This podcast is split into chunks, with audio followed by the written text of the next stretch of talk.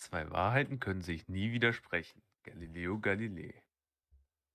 Ja, und damit herzlich willkommen zu einer äh, weiteren Ausgabe des Storch und Papaya Podcasts. Hi. Na? Hallo. Niklas, wie geht's dir?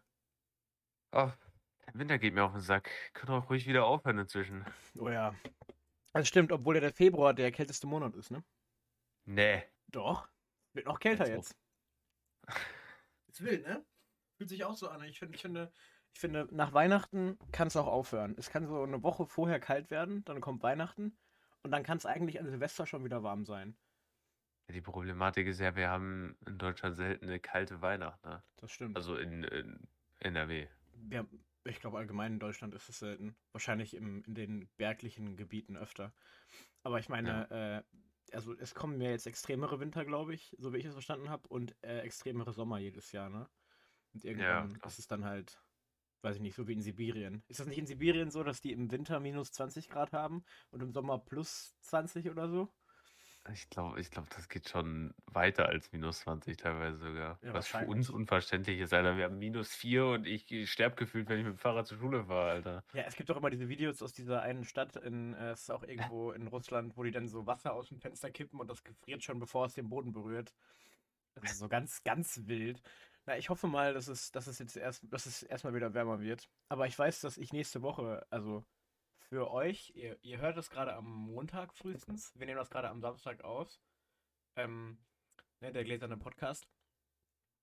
Das heißt, ich bin gerade äh, gar nicht zu Hause, sondern ich bin gerade in Weimar. Und zwar beim, äh, äh, bei, ich bin auf so einer Gedenkstättenfahrt und gucke mir Buchenwald an.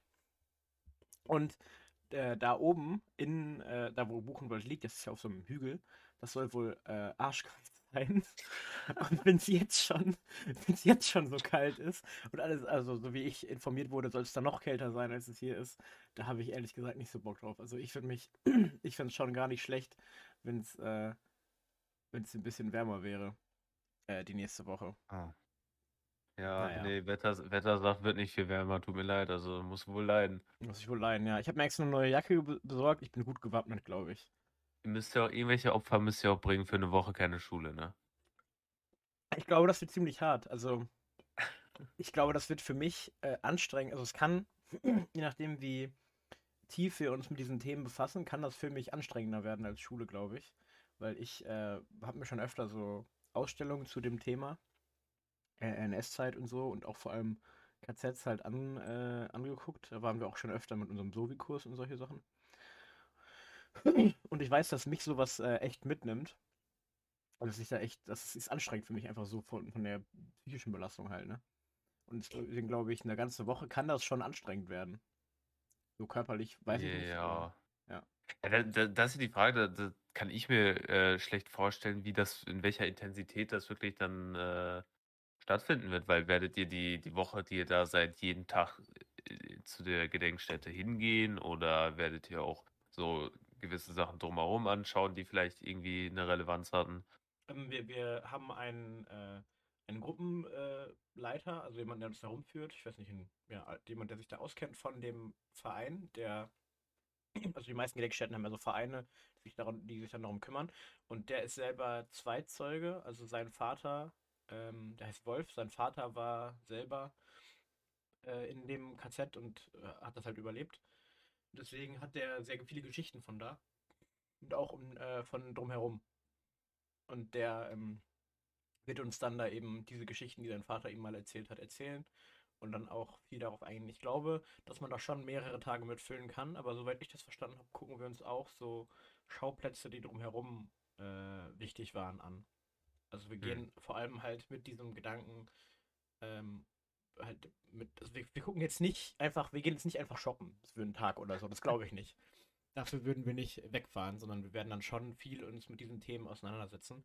Und ähm, so wie ich das verstanden habe, ist es so, dass wir halt dann über Mittag, den ganzen Mittag äh, uns sowas angucken und abends sogar noch äh, jeden Abend Filme zu dem Thema gucken. Also es, also es ist wirklich von morgens bis abends äh, Beschäftigung mit dem Thema. Und das stelle ich mir persönlich äh, anstrengend vor, einfach weil das ist ja schon, das ist ja heftig. Also ich meine, man muss sich ja gar nicht so viel einlesen. Es reicht ja, wenn man nur an der Oberfläche kratzt, da fällt einem schnell auf, wie, wie äh, heftig diese ganzen äh, Verbrechen sind und wie die einen auch dann äh, mitnehmen können. Du warst ja auch, warst du auch mit in der Steinwache zum Beispiel? Ja, die, die äh? Steinwache war doch, glaube ich, ein offizieller, da sind alle Genau, mitgekommen. ja. Aber wir waren ja auch ähm, freiwillig bei der, der Ausstellung in Dortmund zu den Kindern, also die, Genau. die Kinder, die umgekommen sind in In Auschwitz den war das. Genau. Konzentrationslagern oder in Vor Auschwitz, allem genau. Auschwitz. ja. Mhm. Und ähm, Ja, das fand ich auch schon, also ich bin da auch nach Hause gefahren und ich hatte auch schon so abends so ein mulmiges Gefühl und ich weiß auch, dass ich am, in den nächsten Tagen noch oft dran denken musste. Ja, aber ich, also bei den, mit den Kindern finde ich, hat mich das mehr mitgenommen, als würde ich jetzt, also wahrscheinlich, als würde ich jetzt zum Beispiel bei denen mitkommen, weil ich das Gefühl habe, es ist so inzwischen durch Geschichte, äh, also durch Geschichts-LK und durch die, die ganze Zeit, die das in der ähm, Schulzeit jetzt aufgerollt worden ist, ist mir relativ bewusst, was in den KZs passiert hat und wie grausam das alles war. Mhm. Deswegen weiß ich nicht, ob da noch irgendwas dazukommen würde, was mich überraschen würde, aber ich bekomme das immer wieder mit, dass, dass trotz, dass ich recht viel Wissen über die, äh, die Zeit des Nationalsozialismus habe, irgendeine Scheiße immer wieder aufkommt, wo Ja. ich mir denke, wie, wie zum Teufel seid ihr Ja. darauf gekommen, warum macht ihr so solche Scheiße? Ja, total. Und ich glaube, das ist ja nochmal extremer, wenn man, also ich hatte, ich, ich würde jetzt nicht sagen, dass ich sehr gut darüber informiert bin. Ich nehme mit, mit was ich kriege. Ich, mich interessiert das schon. Ich gucke mir dann auch mal was dazu an oder äh, lese was dazu, aber ich meine, ich glaube schon, dass du da mehr, du bist ja auch im Geschichts-LK und so, ihr werdet das ja ein bisschen tiefer alles beleuchten. Aber trotzdem ist es immer was anderes, für mich zumindest, wenn ich von einem Umstand an sich höre oder wenn jemand, ähm, oder wenn ich ein, ein privates, äh, nicht ein privates, ein persönliches Schicksal lese. Deswegen fand ich das in, ähm, als wir uns das, äh, als wir bei dieser Ausstellung waren zum Thema Kinder in äh, Auschwitz, fand ich das so besonders äh, schwierig, weil man halt diese einzelnen Schicksale alle so nachvollzieht und irgendwie durchliest und so. Das ist dann schon sehr heftig, finde ich. Und jetzt ist es ja so, dass wir ja diesen Zeitzeugen da haben, der die Geschichte seines Vaters erzählt.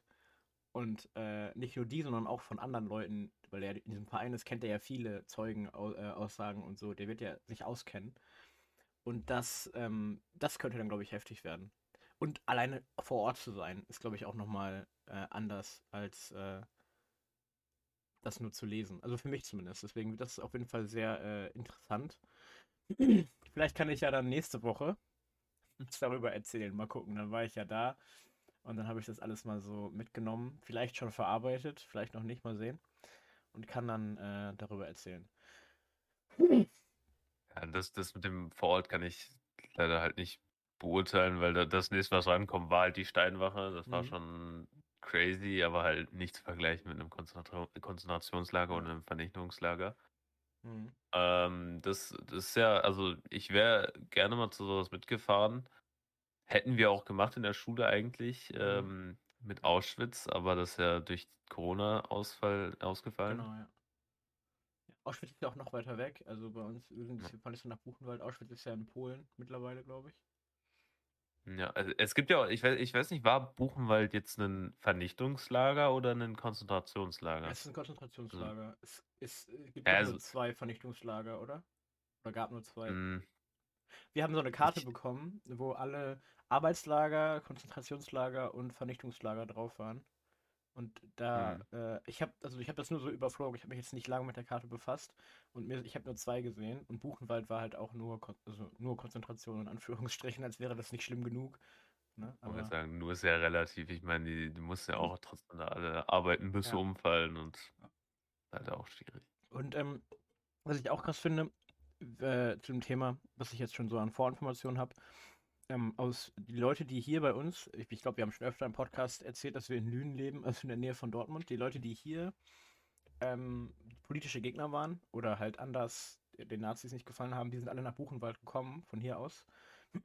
Und ähm, deswegen wurde uns auch gesagt, wir sollen, falls wir in unserer Familie davon wissen, dass wir ähm, äh, Verwandte haben, die sich gegen die Nazis gestellt haben, also entweder Kommunisten waren oder irgendwie anders halt gegen die Nazis und festgenommen wurden, dann sollen wir uns die Namen merken, weil wir gehen einmal ins Archiv und von, weil die haben ja alles mitgeschrieben und, äh, und also die Lehrerin, die, die das begleitet, die erzählt, jedes Jahr äh, also fast jedes Jahr, wenn, wenn jemand dabei ist, der, wo die Eltern groß, also die Großeltern, Urgroßeltern oder so im Widerstand waren, fast jedes Mal dann äh, finden die diese Person in den Akten wieder. Und das muss ich, das stelle ich mir auch total crazy vor, wenn du das so nachvollziehen ja. kannst. Ja. Also ich weiß weißt es. Denn von ich, jemanden aus der Gruppe vielleicht? Aus, aus, aus, der Gruppe, die mitkommt, weiß ich das nicht. Hm. Äh, es sind auch nur drei aus, es sind nur drei Leute da, die ich richtig kenne. Ah, okay. Und äh, das ist eben eine Schülerin aus meinem äh, Sovi-Kurs, äh, also zwei aus meinem Sovi-Kurs, ein Schüler, eine Schülerin und äh, noch so jemand. Und sonst sind das alles nur, äh, also jüngere Schüler, also Schüler und Schülerinnen, 11. und 12. Klasse. Ja, wir, wir, wir dürfen ja auch nur mitfahren, weil es ja bei uns ausgefallen ist. Das ist ja so, das ist ja eigentlich für die Echt? 11. Klasse. Ja, ja, genau. Ah. Ich, wir mussten, es war ja freiwillig und das, dann durfte man sich da halt einfach anmelden, ja. Hm. Das wird auf jeden Fall total interessant. Mal schauen. In meiner Familie gibt es jetzt niemanden, äh, von dem ich wüsste, äh, dass die sich dagegen gestellt haben. Unter anderem ja auch, weil äh, ein, ein großer Teil, also eigentlich der gesamte väterliche Teil ähm, meiner Familie irgendwie aus Italien kommt oder so und dann, also na, also ne? Dementsprechend. Teil und trotzdem bist du nur zu einem Achtel Italiener. Ja, also Omerlicher und Operlicherseits. Ist jeweils die Hälfte und jeweils der Vater. Weißt du? Ja. Deswegen, da, da alleine schon. Ja, aber es wird auf jeden Fall äh, super spannend. und vielleicht kann ich, äh, vielleicht kann ich ja noch was äh, Spannendes erzählen. Aber wie gesagt, ich hoffe auf gutes, äh, äh, gutes Wetter und vor allem eigentlich warmes Wetter. Aber das ist ja eigentlich schlimm, dass ich daran denke, weil wir, wir wissen ja alle, die Klimakrise, die ist ja die, die, die, die wird nicht langsamer. Das ganze Problem wird immer größer und größer. Und jetzt haben wir in, vor kurzem nochmal, ich glaube, ihr habt das alles mit, ihr habt das alle mitbekommen, aber wir haben noch dann noch nicht im, tut mir leid, ich bin heute, ich habe eine nervöse Lunge. Wir haben heute, ähm, wir haben, wir haben noch nicht im Podcast darüber geredet. Und zwar habt ihr es alle mitbekommen, höchstwahrscheinlich, wenn nicht, dann lebt ihr wirklich hinterm Mond, die ganze Sache um Lützerath. Die Bilder, die gruseligen Bilder mit den äh, Polizeihelmen vor den Schaufelradbaggern, und den, äh, und den Häusern, in, äh, die, die abgebaggert werden.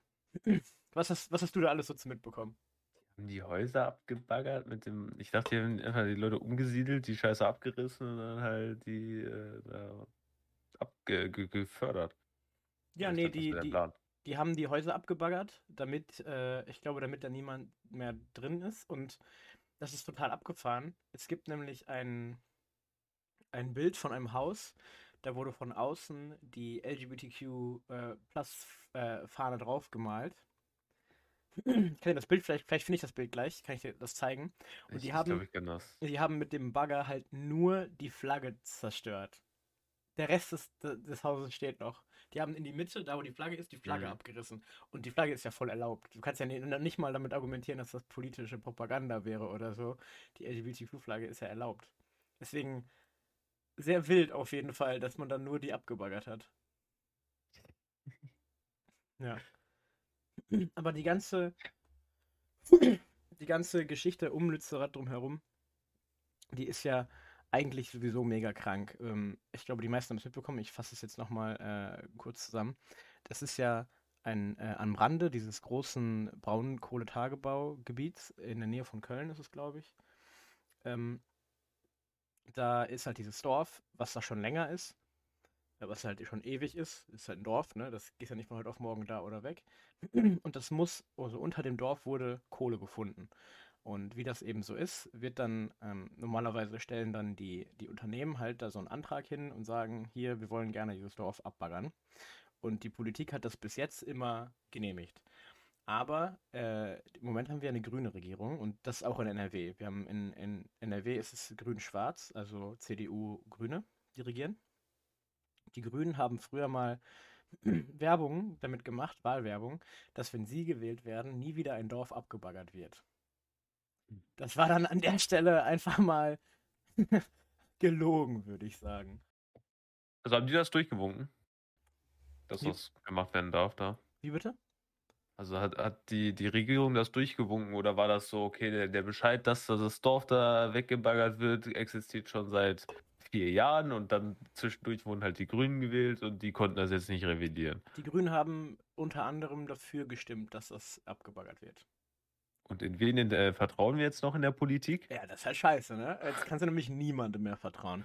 Die, ähm, genau, die, die Grünen haben das mitentschieden, die haben die Entscheidung mitgetragen. Dass, äh, denn man, man muss ja die, das Dorf dann enteignen und das kann ja kein Unternehmen machen. Das muss ja die Regierung sagen, das gehört nicht mehr dir und du ziehst jetzt der Staat darf, darf auch nicht enteignen.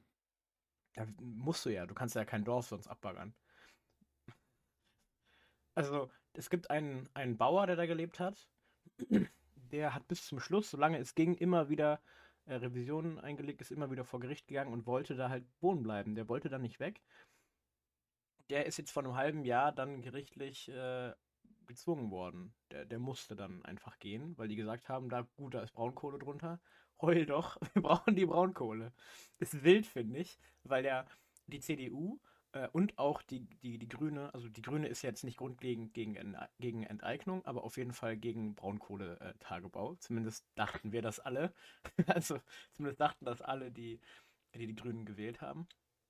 Und die, ähm, die, äh, die CDU, die ist ja eigentlich auch, also gut, die macht das schon seit Jahren und so, aber eigentlich sind ja so konservative Parteien auch nicht wirklich für Enteignung. Aber irgendwie ist das immer der Kompromiss, auf den sich alle einigen können.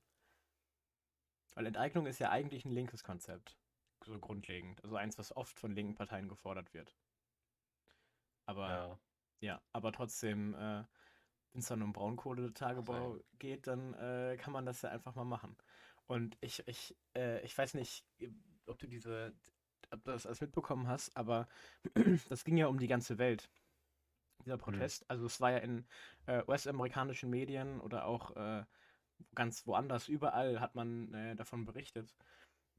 Und ich glaube, gerade das wird jetzt in den nächsten Monaten, vielleicht Jahren, dafür sorgen, dass diese Klimabewegung das immer und immer wieder tun wird, äh, wenn sowas ansteht. Und das ist ja eigentlich spannend, finde ich. Also ich glaube, die nächsten Jahre politisch, was äh, Klima, Klimaaktivismus angeht, werden mega spannend. Ja, können wir nur darauf gespannt sein, ne? Also, das ist ja, es sind ja nicht nur durch die Medien gegangen, sondern da sind ja auch wirklich irgendwie 100.000 Leute oder so von ganz Deutschland und Umgebung hingepilgert, Ja. um da irgendwie etwas auszurichten. Ja, also sogar Greta Thunberg war ja da.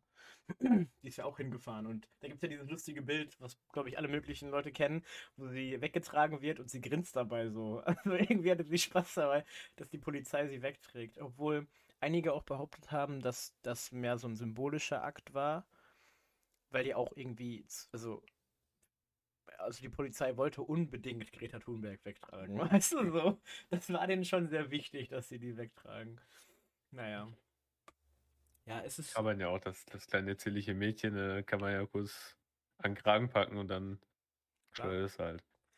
Ja, das äh, Gruselige ist halt, dass sich die, die Fronten in der äh, Klimadebatte so äh, stark verhärten im Moment, finde ich. Also ich kann das von der Seite der Klimaaktivisten total verstehen, dass man dann Lützerath besetzt, weil äh, die Kohle, die unter Lützerath liegt, die sorgt, das wurde ausgerechnet dafür, dass, dass das 1,5 Grad Ziel nicht mehr erreicht werden kann, wenn man die verfeuert. Und warum sollte man sie abbaggern, wenn man sie nicht verfeuern will? Das ist ja schon Ja, sichern, dass kein anderer sie abbaggert, illegalerweise und verfeuert halt, ist ja klar. Genau, wegschließen. Das machen die. Deswegen, deswegen haben die Grünen das ja auch genehmigt. Ja, genau. Ähm, und deswegen kann man das ja auch verstehen, dass die Klimaaktivisten dagegen sind. Aber ähm, wild wird es dann, wenn man diese Interviews sieht, ich weiß nicht, ob du das kennst, wo so Autofahrer interviewt werden, bei, die dann an, anstehen in der, in der Reihe bei den Klimaklebern, wie sie so liebevoll von den Medien bezeichnet werden. Und dann die solche Sachen sagen wie, ja, wenn ich jetzt vorne sitzen würde, würde ich drüber fahren. Solche Sachen. Ich weiß nicht, ob du das kennst. Ich finde, das ist gruselig. Ja, das Problem ist, also die, die, den, äh, so ein Protest wie bei Lützerath von mir aus, aber so der, der Protest, die, die ähm, normale Bevölkerung abzufacken, finde ich auch irgendwie nicht richtig. Also sich da regelmäßig auf die scheiß Straßen zu kleben, machst du niemanden mit glücklich. Die Medien, die dadurch kreiert werden, haben jetzt auch gefühlt nichts bewirkt. Dann nerv halt die Leute nicht. Dass du die, dass die Firmen dabei daran stoppen möchtest, so eine Scheiße abzuziehen, wie weiter Kohle abbaust, von mir aus. Ja, ich, ich weiß nicht, ich finde, das ist eigentlich die logische Konsequenz. Äh, das ist einfach der nächste Schritt. Also ich verstehe, warum man, warum man sich auf Straßen klebt, weil ähm, ich weiß nicht, du warst du schon mal auf, auf, auf Demos und so? Nee. Also. nö. Ich war schon, schon öfter auf Demos. Und das typische Demo-Ding ist, du gehst auf eine Demo, läufst da mit äh, und, und äh, zeigst nach außen, dass du äh, für oder gegen etwas Bestimmtes bist. Und dann sind ja normalerweise unfassbar viele Menschen dabei. Du bist eine große Menge an Menschen. Und im Nachhinein heißt es einfach gar nichts. Es passiert nichts. Das weißt du, du, du, alles, was du, was du tun kannst, politisch, was erlaubt ist und was ähm, innerhalb des Rahmens bleibt, führt in der Klimadebatte nicht zu Resultaten. Also Ja. du, kannst so oft äh, für, mit Fridays for Futures auf die Straße gehen, was ja auch schon, was ja auch schon für viele Leute an der Grenze war, weil dann die Schule vernachlässigt wird und so. Weißt du, du kannst, weißt du, du kannst so oft du willst mit Fridays for Future äh, da äh, rumlaufen, am Ende wird Lützerath halt trotzdem abgebaggert. Deswegen, ich kann es verstehen, dass die Leute, dass ich, für mich ist es eher, ich glaube, es ist eher ein Frustgedanke, sich an, aufzukleben. Ja, aber, aber also die, der Vergleich hinkt ja, weil du kannst dich ja auch auf die Straßen kleben und am Ende wird Lützerath auch noch abgebaggert. So, das, diese, diese ähm, Protest von auf der Straße ankleben hat doch politisch auch noch nichts bewirkt. Ja, es ist zumindest so viel Aufmerksamkeit, dass äh, etwas getan werden muss. Kennst du die Forderung, die die Klimakleber, die Klimakleber haben? Nein. Die Forderungen sind äh, äh, Tempolimit auf der Autobahn und 9-Euro-Ticket. Ja. Das sind beide Sachen, das sind beide Sachen, die man umsetzen könnte, damit die aufhören, sich aufzukleben. Das ist, Ja, aber das sind beide. Sachen, die nicht umgesetzt werden. Ja. Trotzdem, auch wenn die sich aufkleben, weißt Ja. du? Und das ist halt so, okay, klar, die haben Au- Aufmerksamkeit erreicht, aber irgendwie trifft die Aufmerksamkeit mal wieder nicht die Politik so, dass sie sich irgendwie mal bemühen, wirklich was zu ändern. Und dementsprechend fuckst du dann halt nur die, ähm, die äh, Zivilbevölkerung da ab, die halt da genervt von ist, weil sie nicht weiterfahren können. Plus du musst halt irgendwie die, ähm, die, die, äh, das Personal bezahlen, die die da wieder runterholen. ja. Naja, aber es ist halt, wie gesagt, es ist, äh, du musst ja irgendwie Aufmerksamkeit generieren. Wenn du, wenn du da protestierst, wo du niemanden störst, dann schaut halt keiner hin.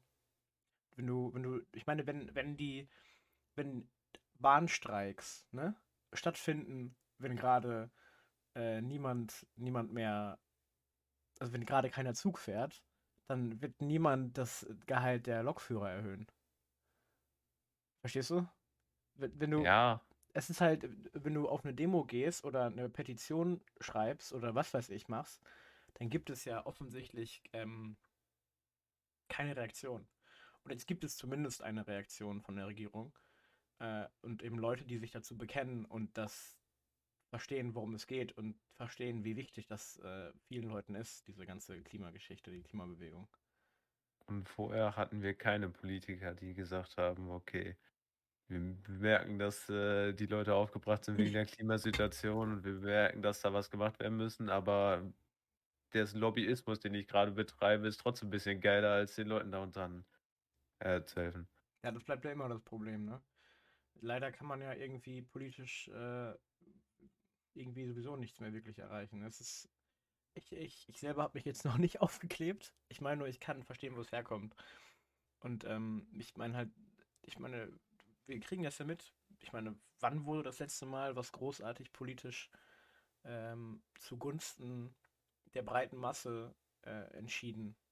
Wo du so sagen würdest, boah, da haben, hat ja jemand was gemacht und da wurde sich drum gekümmert. Das letzte Mal, wo es so richtig schief ging, erinnere ich mich, war Artikel 13. Da waren so viele Leute auf der Straße und es war richtig fett, richtig fetter Protest. Das ist so das erste Mal, wo an mein, meine erste Enttäuschung. Das ist ja jetzt 2000, wie alt ist es gewesen? 19? Ist doch auch nicht durchgesetzt, oder? Doch, kommt Oder jetzt. doch, ist was. Kommt jetzt. Ja, kommt jetzt, heißt in der Politik auch vielleicht in zehn Jahren mal was da. Nee, nee, in den nächsten, in den nächsten äh, paar Monaten. Das ist ähm, durch die EU-Ämter gegangen. Das dauert halt ein paar Jahre, bis das umgesetzt wird. Aber du musst halt früh genug, weißt du, was machen, weil da, wenn die Entscheidung einmal getroffen ist, ist sie halt getroffen. Jetzt wird die nur noch ausformuliert. Ja. Und ähm, so ist es ja bei den anderen Themen auch. Also, das sieht man ja immer wieder. Weißt du, du, du kümmerst dich, du versuchst was zu ändern und am Ende ist es egal, weil äh, und es gibt immer dann von Leuten, die älter sind als wir, äh, immer diese Aussage, ja, geh doch in die Politik. Ja, wie lange soll ich denn Politik machen, bis ich was entscheiden darf? Ich müsste ja jetzt 15 Jahre lang mindestens irgendwie ackern, um dann was entscheiden zu können, aber dann ist es zu spät. Ich glaube, primär musst du bestechlich sein, um äh, wirklich erfolgreich sein, äh, zu sein in der Politik. Also, wenn du dir mal anschaust, die, die, die Leute, die wirklich Entscheidungen treffen in diesem Staat und was die für Skandale schon durchgemacht haben, wo irgendwie, oh, ich habe Geld veruntreunigt. Nein, nein, das ist nicht passiert, kann ich mich dran erinnern. Ja. Dumm gelaufen. Der, die ganze Cum-Ex-Debatte, warum wird, warum wird Christian Lindner noch so gefeiert? Der ist äh, hoch, hochrangiger Steuerhinterzieher. Genau das gleiche mit Olaf Scholz. Was soll das? So, Armin Laschet hat Ja. bei einer Flutkatastrophe äh, gelacht unter anderem. Der hat, der hat, als er, als er noch, ähm, aber gut, Armin Laschet hat zum Glück nichts mehr zu sagen, aber ähm, trotzdem, dass der überhaupt considered wurde als äh, Kanzlerkandidat, ist ja schon krass genug. Ich meine, Philipp Amthor macht auch noch Politik und der hat auch äh, Lobbyismus, richtig fett Korruption gemacht mit Augustus Intelligence damals. Ja, aber es ist ja wichtig für die deutsche Regierung, mal irgendwie ein Junges dabei zu haben. Ja, so, ja. Die, ich weiß nicht, ob du das ähm, Video gesehen hast, aber eine, die mitentschieden hat, also die bei den Grünen ist, die ähm, das mitentschieden hat, dass Lützerath abgebaggert wird, die wurde interviewt und ihre Aussage war halt wirklich, Habe ich Äh, nicht mitbekommen. Das ist ein total wildes Interview, weil sie wirkt so verzweifelt. Sie war auch in Lützerath beim Protest. Das ist halt so wild. Die hat halt, die sitzt im Bundestag und die hat halt dagegen gestimmt, also dafür gestimmt. Ich weiß nicht, ob die dafür gestimmt hat, auf jeden Fall war die mit im Bundestag. Also sie hätte noch am ehesten was ändern können. Und sie sitzt dann, sie steht dann am Ende da und sagt, ich habe es nicht geschafft und die sitzt den Tränen irgendwie nah und keine Ahnung. Und die hat gesagt, Hätt- das Problem ist, dass sogar bei den Grünen RWE zu viel lobbyistische Macht hat. Das hat die einfach so gesagt in einem Interview. Die hat, die hat gesagt, wir haben uns bezahlen lassen. Das hat die einfach so gesagt, mehr oder weniger. Wundert mich aber nicht, bin ich ehrlich. Ja. Ist trotzdem irgendwie wild, das so zuzugeben. Und das ist gefühlt, ja. Ja. Aber wen, wen, wen, wen, wen willst du dann noch wählen, der sich wirklich um Klimapolitik kümmert? Die Rentnerpartei. Gibt es die? Ja. ja gibt alles. Ja, aber was machen die? Ja, keine Ahnung, Renten sichern. Sichern. Gibt es nicht auch die Partei Liebe oder so? Die, die ist doch für irgendwie, dass man bezahlt wird, wenn man heiratet oder sowas. Irgendwie, äh, ich Hochzeitskleider günstiger werden. Richtig weirder Scheiß. Doch, doch, das ist wichtig. Mika. Kennst du die Partei der das bibeltreuen Christen? nicht. Ja, Ja, warte mal. Bibeltreu sein ist gar nicht so geil. Ja, die finden das schon Doch. ziemlich geil. Die, ich glaube, die wollen äh, die, die, die Worte der Bibel eins zu eins umsetzen.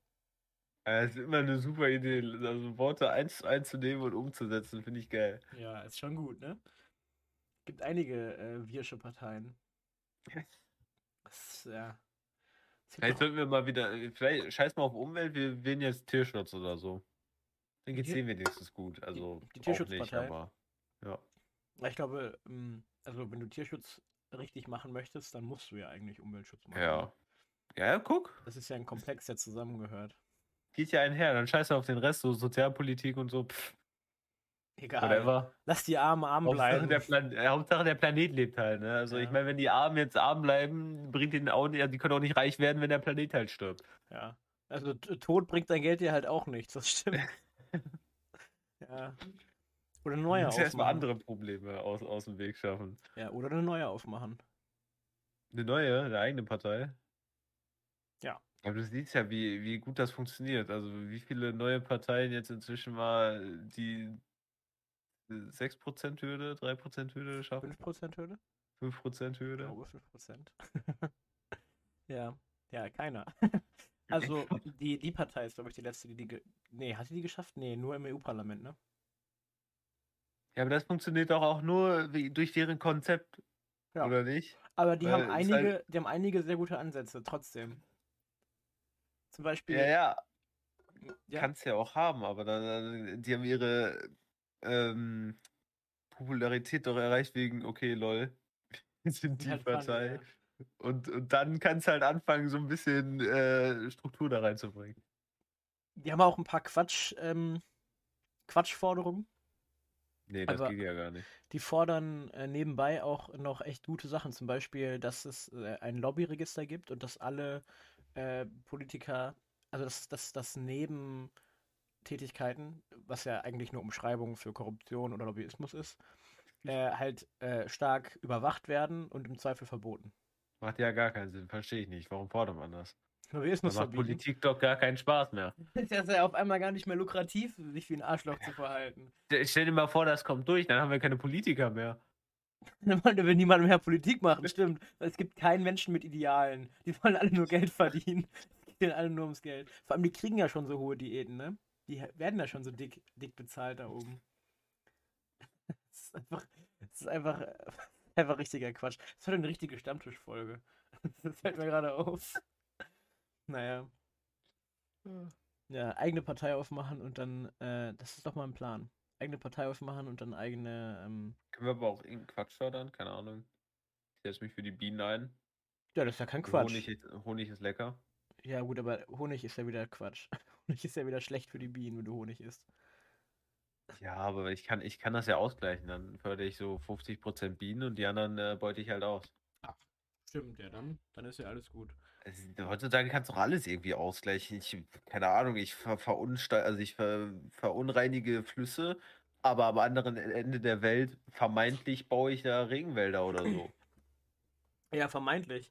Äh, es gibt ähm, in Südamerika gibt es ja diese ganzen Credit-Systeme, die, ähm, also wenn ein deutsches Unternehmen CO2-Emissionen verursacht oder ein europäisches, dann muss das ja mittlerweile, glaube ich, oder kann, ich weiß nicht, ob es verpflichtend ist, die CO2-Emissionen ausgleichen. Und nee, doch, musst du ja, meine ich. Musst du? Okay. Ich glaube, du musst. Aber es gibt im, im, im Ausland, also dann gibt es die, viele dieser Möglichkeiten, ähm, das CO2 auszugleichen, sind dann in Südamerika. Äh, warum auch immer. halt wahrscheinlich wegen Regenwald und so schützen. Und einige, das, das Wilde ist, dass die, die Länder sich das halt bezahlen lassen. Macht ja auch Sinn. Also die südamerikanischen Länder. Äh, das heißt, wenn jetzt zum Beispiel Brasilien sagt, die schützen jetzt 100 Hektar Regenwald, dann äh, bezahlt halt ein Unternehmen Geld dafür, dass da zum Beispiel aufgeforstet wird oder sich jemand um den Wald kümmert und so weiter. Das Dumme ist nur, deswegen haben einige dieser Länder oder Kommunen, ich weiß nicht, auf welcher Ebene sowas geregelt wird, haben dann ähm, schon eigentlich bestehende Naturschutzgebiete nicht mehr zu Naturschutz gemacht, damit die die an Unternehmen äh, verkaufen können, die die dann schützen, damit die Geld damit verdienen das heißt aber, dass dieses Unternehmen, was, am, was hier in Deutschland dann äh, so tut, als wäre es CO2-neutral, zum Beispiel Shell sagt, sie wären äh, CO2-neutral. Das ist halt Bullshit. ähm, die, die, die bezahlen dann ein Unternehmen, was das tut, was vorher sowieso schon passiert ist. Das heißt, es wird nichts gewonnen. Es ist dann. Doch, doch, es, Südamerika gewinnt, die kriegen Geld, die armen Leute müssen doch auch mal finanziell unterstützt werden. Ja, das ist natürlich geil, aber für die Umwelt macht das halt gar nichts. Das, halt, das bringt halt nichts. Das ist richtiger Quatsch. Das ist mal wieder so richtig. richtig nein, nein, die haben noch ihre eigenen Firmen äh, ins Leben gerufen, die dann äh, vermeintliche Zertifikate ausstellen, weil die das ja prüfen. Wie, wie wild ist das allgemein, dass, dass diese Zertifikate von Privatunternehmen ausgestellt werden können? Also, what the fuck? Ja, du kannst jemanden bezahlen Zertifikat dafür. Ist ja, nicht, ist ja nicht geschützt halt. Dann ja. Du, ich, kann, ich kann ja auch ein Zertifikat machen. Ja, ja. Aber ist halt die, die, Frage, welches Ansehen das dann genießt. Aber wenn dann die EU sagt, ah, top, ist okay. Ja, ja das ist doch Quatsch. EU sollte mal vielleicht ein eigenes Zertifikat machen ja. und sagen, okay, was ihr, wenn ihr das nicht habt, dumm gelaufen, nehmen wir euch nicht. Genau. Äh, oder halt das einfach komplett verstaatlichen, also dass diese Zertifikate, die Umwelt bescheinigen, also Umweltschutz bescheinigen, wirklich nur noch ausgestellt werden können von der EU einfach. Einfach, zack, die Bohne EU-Label drauf, EU-Zertifikat. Ja, das kannst du ja nur für die EU machen. Also du kannst ja nur sagen, okay, wir stellen euch ein Zertifikat aus und das ist dann Geld in der EU. Ja. Dann würden wahrscheinlich andere Länder auch sagen, okay, wenn die EU das nimmt, nehmen, würden wir das auch nehmen. Ja. So, aber du kannst ja nicht sagen, okay, Du kannst es all eure Zertifikate sind nichtig, weil die EU ist Herrscher der Welt, ihr Ficker. ja, aber du kannst ja sagen, wenn du als Unternehmen in der EU ähm, äh, ausgleichen möchtest, dann brauchst du ein EU-Zertifikat. Ja, Das kannst du ja das machen. meine ich. Das ist ja aber auch, Bin ich für. das ist ja aber auch gut so. Also Ja. ja, jedes Unternehmen, also fast alle Unternehmen der Welt, die global agieren, verkaufen ja auch ihre Produkte innerhalb der EU. Ja. Das äh, agierst ja nicht global. Das bist du ja irgendwie ein. Ja, du kannst, jetzt, was die Definition von, ja, global ist alles, oder? Ja. Ich weiß nicht, Du kannst ja auch so ein bisschen äh, Amerika, Asien. Ist das, ist das schon global, wenn du in der USA und in, weil nicht China eine Filiale hast? Ja, aber dann kannst du noch irgendwie äh, Südafrika dazu nehmen oder so. Da hast schon drei Container davon. Stimmt, Sieben. stimmt. Ey, Südaf also Afrika wird wild die nächsten Jahre. Hast du es mitbekommen, dass Ich sich glaube, da die haben gar äh, keinen Bock. die wollen, die wollen jetzt so ein super äh, Land gründen, ne? Superland. Irgendwie. Ja, Ja. hast du schon mal erzählt, oder nicht? Ja, kann sein. Ich weiß, Also nicht, ob ich, das. Ich weiß nicht, ob ich das im Podcast erzählt habe. Im, Im mittelafrikanischen Bereich gibt es so Überlegungen, so ein Superland zu äh, gründen. Ich habe letztens noch was von gehört, dass das wohl dieses Jahr nochmal überdacht wird. Wäre schon wild. Warum? Also, Wäre kein Problem für uns, oder? Sollen die mal Afrika übernehmen oder so? Mm, Es kommt drauf an, also, also aus welcher Sicht du das siehst. Äh, wenn du so eine, wenn du so eine, so eine große Vereinigung von Menschen hast, dann hast du ja eine enorme äh, Power einfach. Und du kannst ja viel besser Probleme lösen, bestimmte Probleme lösen. Das ist ja in China auch so. Wenn du halt mega viele Leute bist, dann kannst du mega viel Sachen richtig cool auf die Kette kriegen. Ähm, Alter. das heißt, es könnte für uns problematisch werden, weil die eine große Wirtschaft werden und uns abschneiden könnten. Aber das ist eigentlich voll Ja, cool. So, man kann sagen, das ist okay, dann muss sich die EU auch mal drüber nachdenken, dass vielleicht nicht alles so richtig läuft. Und Genau, äh, ja. man sich nicht einfach auf dem äh, Monopol, was man sich äh, zufälligerweise erarbeitet hat, äh, ausruhen kann. Ja, zufälligerweise weiß ich nicht. Es ist ja eher äh, aus Blut, Schweiß und Tränen von Sklaverei und äh, anderen Ausbeutungen auf anderen Kontinenten. Ja, aber das, das, das bedient sich ja schon daran, dass äh, die EU, also das, nicht die EU, das Europ die europäischen Länder sich recht früh technologisch abgesetzt haben ja. und diese Technologie halt benutzt haben, um seinen Fortschritt äh, anderen quasi aufzuzwingen, beziehungsweise sie zu benutzen, ihren Fortschritt weiter auszubauen. ja, halt, haben, ja, genau. Ja. Es ist ja, ja. Ja.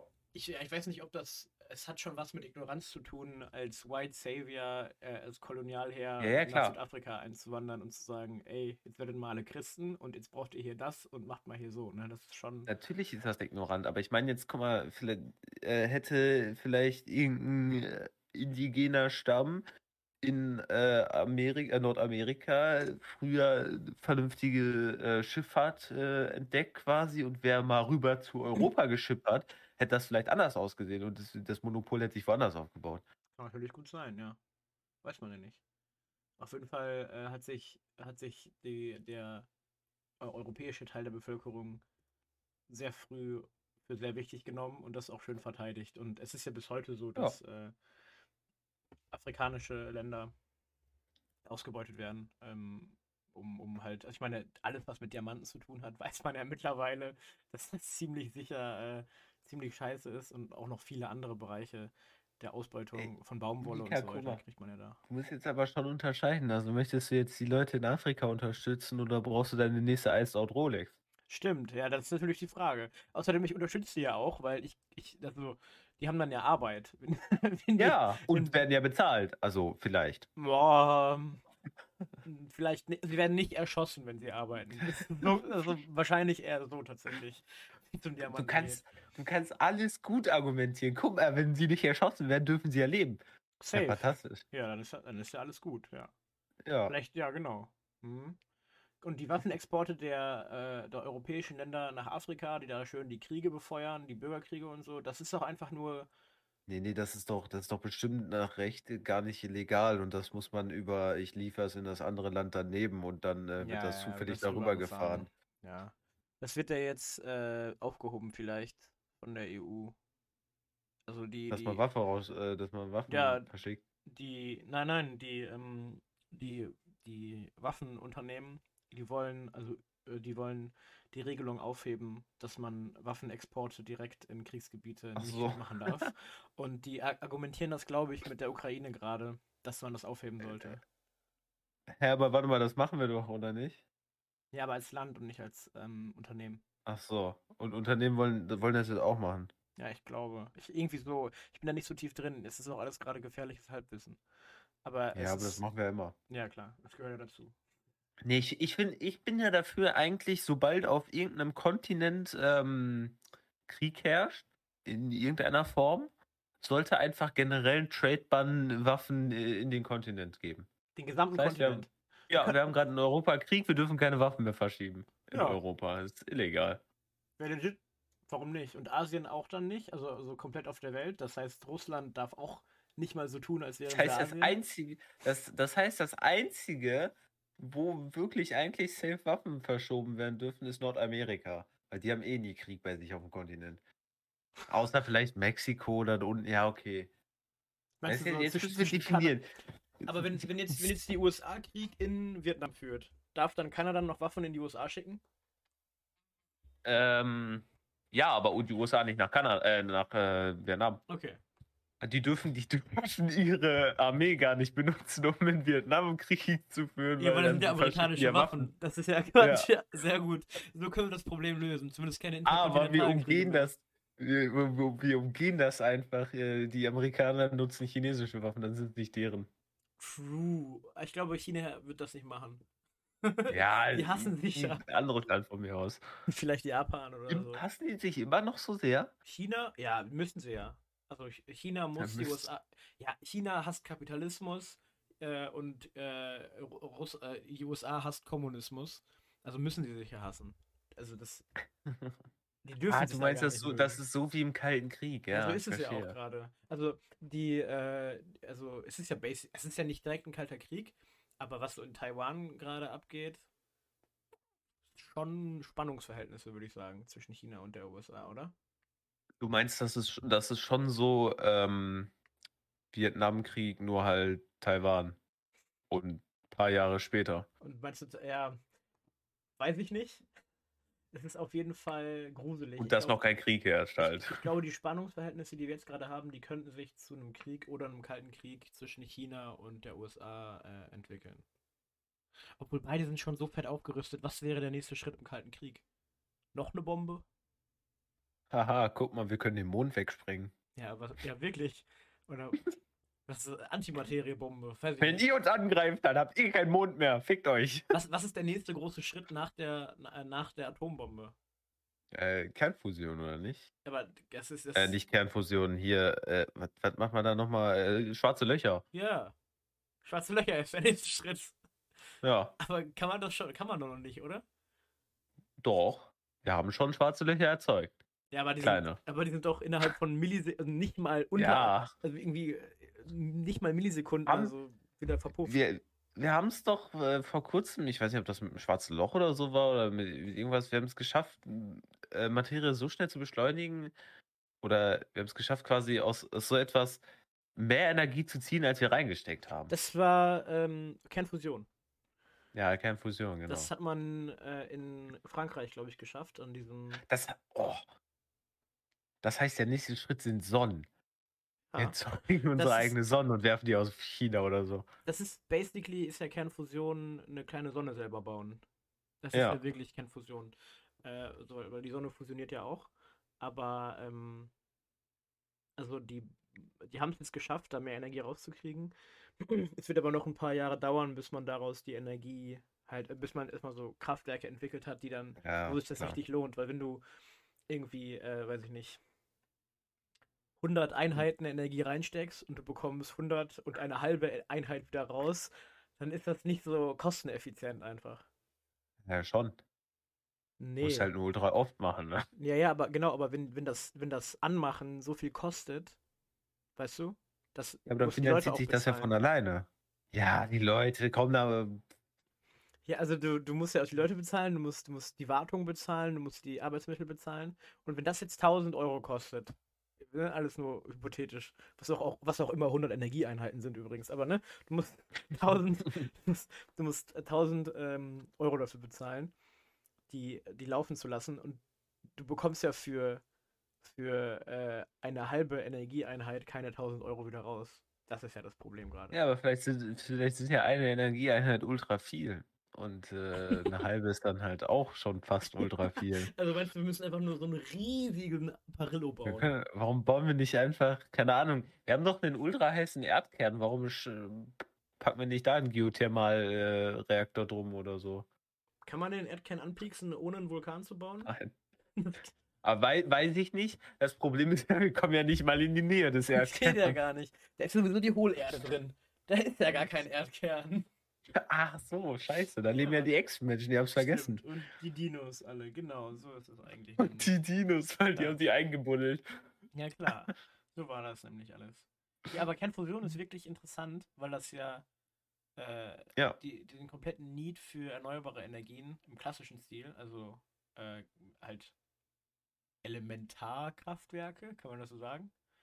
Wann Wind, Wasser, Solar Schon, ja. schon, ne? Ja, bestimmt. Ja, macht Sinn irgendwie. Dass man die äh, dann nicht mehr braucht. Das heißt, du kannst auch in Orten, die halt nicht so viel profitieren von solchen äh, Energiequellen, trotzdem Energie erzeugen. Das ist halt cool. Ja, aber Mika, äh, die ist ja schon bewusst, äh, auch wenn das äh, so durchkommt und wenn wir das entwickelt haben, ist ja Kohlekraft viel cooler. Stimmt. Ganz vergessen. Nutzen wir trotzdem. Ach, jetzt haben wir, jetzt haben wir, RW jetzt haben wir Lützerath sowieso schon abgebaggert. Jetzt, also jetzt, jetzt aufzuhören, zu willst du, macht ja jetzt was willst du machen als Sinn. Regierung, dir einen Fehler eingestehen? Quatsch. niemals. Ich meine, es wurde sich bis heute nicht beim Herero-Stamm entschuldigt, der bis auf zwei Personen abgeschlachtet wurde. Denn entschuldigen würdest du auch nicht für Lützerath. Warte mal, doch, ich, wo- ich wurde sich doch entschuldigt. Sicher?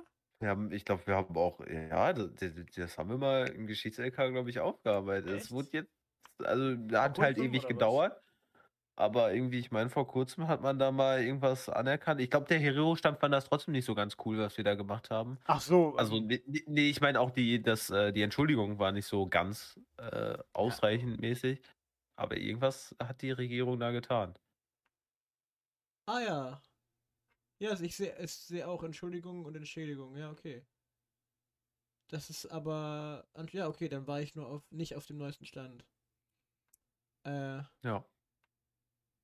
offizielle Entschädigung und äh, äh, Entschuldigung und Entschädigungszahlung. Ja, guck mal, hat man sich doch schön entschuldigt. Das ist doch toll.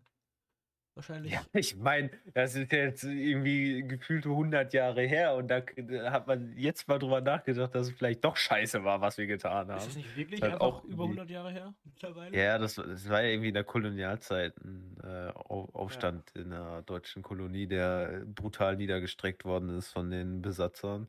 Ja. Aber ich meine, dann kann man sich ja jetzt auch mal bei den Enkeln entschuldigen, weil es gibt ja jetzt auch keinen Opa mehr, der ins Gefängnis kann. Dann ist ja sowieso egal. weißt du so? Ja, jetzt lebt ja eh keiner mehr von denen, die da wirklich mit zuständig waren. Ja. Das Problem ist ja, das Problem war ja auch so, wie man jetzt äh, zu, zu ähm, äh, hier, äh, wie man, wie man zu gewichten hat, wer jetzt wirklich schuld war. Weil offiziell angesetzt von der deutschen Regierung war das nicht. Aber es wurde halt auch nicht kontrolliert richtig, was da passiert. Das heißt, da war halt irgendein General von den deutschen Leuten, äh, von den Deutschen an der Macht und äh, hat halt die Kontrolle über das äh, Kolonialgebiet bekommen. Und der hat halt gesagt, okay, mäht die nieder, wenn die halt nicht mitmachen wollen. Ja, okay. Das ist halt so, das kam nicht direkt von der Deu deutschen Regierung, aber vielleicht hätten sie auch mal drüber gucken können, was da wirklich passiert. Ja, aber du kannst, du alleine schon, dass du überhaupt auf die Idee kommst, die Leute so festzuhalten, ist ja schon. Das kam Ja, ja aber da, ja, Und ja. Das ist ja schon Aber dann, dann müssten wir jetzt mal kurz alle Kolonialmächte irgendwie mal aufrollen, dass sie sich mal endlich entschuldigen. Ja, aber ich meine, ich wohne in Deutschland, also interessiert mich, dass, dass sich Deutschland entschuldigt in erster Linie. Ja, aber dann müssen wir uns ja auch noch für mehr als nur die, die Hereros entschuldigen, Ja, nur klar. weil wir die zufällig abgeschlachtet haben, weil die das nicht so cool fanden, dass wir die irgendwie als Sklaven gehalten haben. Ja. Und man, man sollte sich äh, für alles, was man in der Kolonie, in der Kolonialzeit entschuldigen und äh, auch Zahlungen tätigen, finde ich. Entschädigung. Hey, hey, hey, hey, hey, unser Staat hat kein Geld. Wir sind schon gibt keinen Staat mit Geld, sind doch alle verschuldet. Hm, gibt, sind alle verschuldet? Bestimmt, ne? Wie geht das? Gefühlt schon. Wer, wer leiht dann, wie, wer leiht sich dann noch, wo, wo kriegt man das Geld her? So. Das System habe ich bis heute nicht verstanden. Also, warum, warum, äh, guck dir mal an, was alle der EU schulden einfach. Niemand hat da irgendwie Geld. Ja, die, die, ich glaube, die EZB verleiht auch Geld. Die, Inter die, die äh, Woher nimmt die das. Geld? Geld? Ja, also du, äh, du, jedes Land muss einen Teil seines äh, Bruttoinlandsproduktes der EZB zur Verfügung stellen. Das ist ja geil. Das heißt, eigentlich hat die gar kein, kein Vermögen, sondern nimmt das halt auch nur von den Ländern und äh, dann die Länder, die denen das Vermögen stellen, in Schulden bei denen. Ja, ja, also ein bisschen wirsch alles. Aber Geld ist ja sowieso nur ausgedacht. Das gibt's ja eigentlich gar nicht. So, das ist kein, kein Naturgesetz. Ja, ja, also ich meine, das komplette Scheiße. Konzept ist doch sowieso ein bisschen wirsch. Also wir tun einfach, so, wir, wir sagen jetzt, das hat jetzt so viel Wert, zack, und dann hat es das einfach. Aber denkst du nicht, dass das schon irgendwie eine Gesellschaft braucht? Ich glaube, die. Äh, kennst du den Soziologen, ah, wie hieß der nochmal? Hartmut Rosa? Wahrscheinlich nicht, ne? Nee. Der hat Hat einen ge geilen Namen, der Typ. ja, der hat mal gesagt, äh, in einem Thilo Jung-Interview hat er mal gesagt, Äh, ich glaube, das ist. oft von ihm zitiert, äh, der Mensch kann sich eher den Untergang der Welt vorstellen, als äh, das, der, das Ende des Kapitalismus. Aber, also, ja, aber ich meine, ähm, Also ich glaube, es geht. Ah, du- es geht nur nicht um unsere hast- Köpfe. aber du, du hast doch auch in, in Kommunismus hast ja auch Geld. Ja, ja, aber. nur halt anders verteilt. Aber die, das, die Idee von Geld kriegst du doch in keiner ähm, Gesellschaftsstruktur gerade weggedacht, oder? Ja, aber ich, ich, ich meine, damit meine ich, also es gibt ja äh, theoretisch noch mehr Optionen als Kommunismus und Kapitalismus, um ein äh, Ja. zu regieren. Ich meine, nur, wir, wir, wir können uns ja nicht mal vorstellen, wie es wäre in einer Welt, die ohne unser System lebt. Wie können wir uns dann eine Welt vorstellen, die ein System hat, was das, die, den Grund, also alles beruht bei uns auf Geld. Mhm. Geld ist da der Mittelpunkt unserer Gesellschaft. Wie können wir uns dann vorstellen, wie eine Welt aussieht, in der der Mittelpunkt unserer Gesellschaft nicht mehr existiert, weißt du?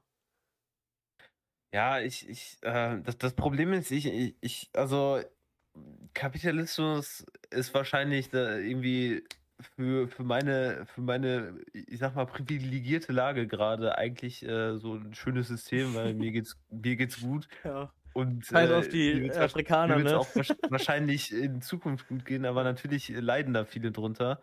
Ja. Ähm, du sich halt, also irgendwie habe ich das Gefühl, klar, ich bin jetzt mit dem System halt aufgewachsen, aber man muss einfach gewissen äh, Sachen oder von mir aus Taten einen, also um es gerecht zu gestalten, einen Wert zu schreiben, weil wenn ich jetzt quasi hier äh, einen Tisch von einem Tischler bekomme, sollte der ja schon auch irgendwo anders das gleiche, also den gleichen Wert haben, weißt du? So, sondern Mhm. nicht, dass er den, dass der Tischler dann bei dem nächsten sagt, hey komm, aber dich, du bist ja jetzt gar nicht so cool, zahl mal das Doppelte. Ja. Also, ja, klar ist, klar ist äh, Wert.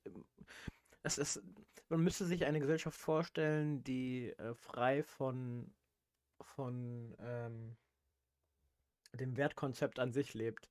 Also eine Ja. Art äh, Naturvolk, äh, weißt du, so ursprünglich. Ich glaube, in, in so ein Steinzeitmensch, ein Neandertaler, der braucht kein Ja. Geld. So, und ja, der, ja, das stimmt, hast du recht. der, der lebt ja trotzdem.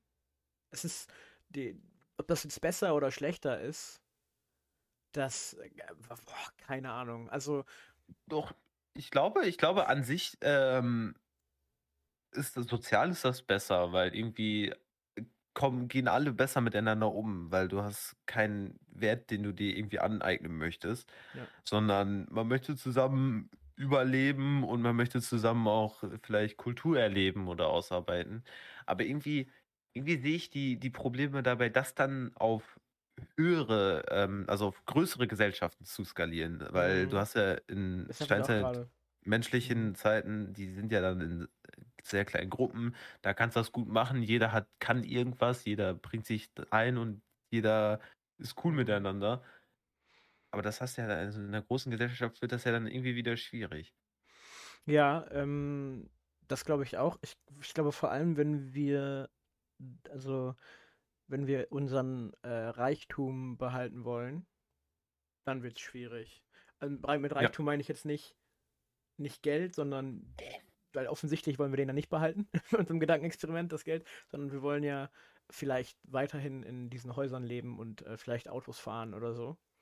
Und ich glaube, äh, das ist wahrscheinlich schwer möglich. Du könntest, du könntest natürlich die, ähm, das Geld an sich äh, anders bezeichnen und anders äh, begründen. Im Moment wird unser Geld ja begründet durch reines, ich, ähm, ich handle damit. Also Handel ist ja der, der Mittelpunkt äh, hm. unseres Geldsystems. Du könntest das Geldsystem ja nicht auf Handel, sondern auf äh, eigentlich auf echte Leistungen begründen.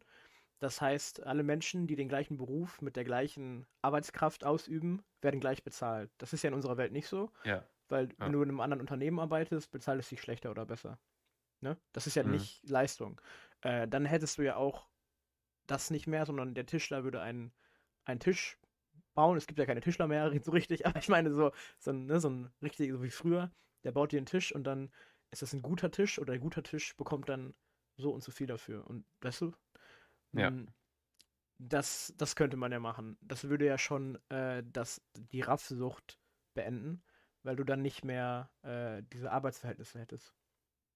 Also du würdest ja. ja, du würdest ja dafür sorgen, dass Leute, die, äh, die Chefs sind, Firmenchefs, die haben Kriegen ja keine. Nichts, weil die leisten ja nichts. Ja, ja, genau. Also die äh, haben ja keine Leistung. Also würde ja ein Firmenchef viel weniger bekommen als ein richtiger Malocher, so der irgendwie ja. richtig arbeitet. Das würde ja, äh, oh. da gibt es keine Reichen mehr halt, ne? Das ja, halt ja. Schlussfolgerung. Jetzt, jetzt äh, bin ich aber gespannt, wie du, ähm, wie wertest du gewisse Arbeit? Weil ist jetzt, ähm, also so wie das gerade klang, klingt das erstmal so nach reiner körperlicher Leistung. Aber das ist ja auch Quatsch, weil es das gibt ja Quatsch, viele Berufe, die viel leisten, aber nicht unbedingt körperliche Arbeit leisten. Und jetzt, da wird es dann interessant, wie man jetzt verschiedene Tätigkeiten gewichtet einfach. Ja, man, man, das, das Interessante ist, dass man äh, auf dem Bereich der Wichtigkeit der Arbeit durch die Corona-Pandemie schon eine Abgrenzung hat. Du hast, hattest nämlich dadurch Systemrelevanz und Systemunrelevanz mhm. aufgeteilt. Und du könntest erstmal grundlegend allen, die systemrelevant sind, viele dieser Punkte geben. Oder das Geld ja. dann, viel Geld geben, weil die brauchen wir und ohne die kann die Gesellschaft gar nicht funktionieren. Das ist sozusagen der Kern. Die wäre sozusagen in der höchsten äh, Zahlungsklasse. Ja. Und alle anderen könntest du dann äh, nach Wichtigkeit für die Gesellschaft, also wie vielen Menschen helfe ich mit meiner Tätigkeit, äh, halt abbezahlen, bis du am Ende halt beim Fußballmanager ankommst, der relativ wenig für die Gesellschaft tut. Hm, ja, Oder halt, weiß ich nicht, was ist so ein Beruf, der gar nichts für, für, für die Gesellschaft macht? Ein Investmentbanker, der sich selber ja. das Geld einsteckt, der macht halt nicht so viel. So. Oder ein Aktienhändler, ja. der macht jetzt nicht wirklich viel für die Gesellschaft. Also könntest du dem wahrscheinlich dann äh, am wenigsten zuteilen. Also setzt jetzt die Berufe einfach äh, dem Gegenwert der Gesellschaft im Preis zu. Genau. Ja. ja. Weil das ist, das ist, das ist ja auch die, die fairste Herangehensweise. Ein Mensch, ja. der, der, weiß ich nicht, ein, ein, Feuerwehrmann tut mehr als ein Banker. Ja. ja das ist einfach so. Äh, so. Das Sowohl körperlich ja als auch für die Gesellschaft. Genau, ja. Oder ein Psychologe, der macht ja auch mehr für Menschen als jemand, der, weiß ich nicht, als der Chef von Lidl. Der macht natürlich auch viele coole Sachen so. Oder hey, der Chef, der Chef von Lidl ist jetzt äh, systemrelevant, ne? Tut mir leid. ja, oder weiß ich nicht. Der Chef von, weiß ich nicht. Du weißt, was ich meine. Also der ja. irgendwie, ähm, das kann man ja schon, also man müsste halt einen Katalog erstellen, ne? Oh, Jetzt wird aber auch die Hierarchie innerhalb eines äh, Unternehmens interessant, weil klar, der Chef macht nicht so viel, aber irgendwie, also ich glaube, das ist bei so großen Endkonzernen nicht mehr so relevant, weil das läuft eh, also keine Ahnung, so ein Aldi läuft doch von sich aus irgendwie. Ja, genau. Da bräuchst du doch nicht mehr den, der, der irgendwann mal Aldi du, erfunden ja. hat. Du, du würdest, aber, was, was die Schlussfolgerung ist, die ich glaube? Ich hm. glaube, die Arbeiter wären auf einmal die Chefs. Du hättest eine Demokratisierung ja. vom Arbeitsmarkt, weil keiner mehr Chef sein will. Und dann würdest du gemeinsam versuchen, Entscheidungen zu treffen, die dafür sorgen, dass du weiterarbeiten kannst. Und vielleicht, ja. also Effizienz würde dann auch nicht mehr an erster Stelle stehen. Das wäre eine ja. super interessante Welt. Du hättest äh, also zum Beispiel, ähm, weiß ich nicht, was ist so ein typisches bürgerliches Unternehmen? VW zum Beispiel? Oder weiß ich nicht. Ne? Irgendwas, ne? Zum Beispiel VW würde halt nicht mehr, ich, ich glaube, das ist, äh, das sind so Geschwister, denen das gehört im Moment. Das würde nicht mehr denen gehören, sondern den Leuten, die wirklich am Fließband stehen. Allen zusammen. Ja. Ein Teil des Unternehmens. Das wäre schon. Und jetzt habe ich Oh, dich, äh, aber- ich dich, ohne dass du es mitbekommen hast, in den Kommunismus gequatscht. Das, das wäre das wär Das aber problematisch. Tatsächlich, ja. das wäre aber problematisch, auf gro sehr große Firmen zu rechnen, oder? Hat er, keine Ahnung, bei VW hat er ja dann jeder Arbeiter, keine Ahnung, 0,5 Prozent, wenn es hochkommt, noch nicht mal wahrscheinlich. Ja, Ey, aber das Wie ist ja viele Leute arbeiten bei VW? Aber das ist ja viel mehr wert, dieses 0,5 als 0,5, also als, als 50 Prozent von einem me mega kleinen Unternehmen. Weißt du? Ah, okay. Nee, ja, aber dann denke ich mir so, ähm, ja, nee, ich wahrscheinlich, wahrscheinlich gehe ich da zu sehr mit dem Gedanken von einer jetzigen Struktur ran, weil Mhm. Du, das ist ja auch, das ist ja auch reine, das ist ja ein reines Gedankenspiel. Weil bevor, bevor wir dazu, das ist ja wirklich so, bevor wir dazu kommen, dass wir äh, das derzeitige System abschaffen, das ist ja also nicht mehr in unserer Lebenszeit. Das, nee, glaube ich glaub ich auch nicht. Ja, aber es ist spannend, sich da mal Gedanken drüber zu machen. Das ist tatsächlich ein ganzer Bereich der äh, Soziologie. Das heißt Pox Mhm. Postwachstumsgesellschaften. Das sind Forscher, die setzen sich hin und überlegen sich Konzepte, wie man, weil wir können nicht unendlich weiter wachsen. Der Kapitalismus wird ja zum Ende kommen irgendwann, weil das Einzige, was für immer wachsen kann, was, was, was, was kann für immer wachsen? Nenn mir eine Sache, die für immer wachsen Ja, kann. nicht wird für immer wachsen. Geht ja gar nicht. Und deswegen musst du ja irgendwann ein Gesellschaftskonstrukt entwerfen, Wobei, was Wachstum nicht in den Mittelpunkt stellt. ja. Ja. Sogar wenn du das ganze Universum bewohnst. Das ist ja auch nicht unendlich groß in dem Sinne. Ja, nee, das wird ja auch nicht, das wird ja auch nicht unendlich wachsen wahrscheinlich. Deswegen ähm, musst du dir ja was überlegen, wie du damit umgehst. Und äh, zum Beispiel Sonnensystem. Nein, find nein. ich Gar nicht schlecht, also nach, nach Leistung beurteilen. Ja, Und, den, versteh und ich. gibt den Arbeitern die Unternehmen. Es ist, es ist, natürlich muss man ein gewisses unternehmerisches Geschick haben, aber du kannst ja jemanden einstellen, der sich was ausdenkt und das dann gemeinsam entscheiden. Weil am Ende, wenn, wenn der Arbeiter dann dazu gezwungen wird, fünf Stunden länger zu arbeiten, dann würde er selber doch immer für Nein stimmen. Aber wenn der Chef das sagt, dann sagt der Chef das halt, ne? ja. Und da, das ist doch, das ist doch ein schönes Wort im Podcast zu werden. Wenn der Chef dann sagt, dann sagt, dann ist das halt so. Ja, ist das. Wahrscheinlich- Das ist auch ein guter Folgentitel. Wenn der Chef das sagt, dann ist das so. Sehr gut. Heute eine, wir hatten heute eine sehr ähm, politische Folge, hatten wir lange nicht mehr. Die letzte Folge, die ich mit Nico hatte, die war sehr quatschig. ist doch schön. Das, das ist der bunte, der beste Mix, ne? Der bunte Themenmix hier äh, von uns. Ich hoffe, ihr hattet Spaß. Ich hoffe, ihr konntet vielleicht, hattet vielleicht interessante Denkanstöße. Und wir ähm, hören uns bald wieder. Ciao. Bis dann. Tschüss.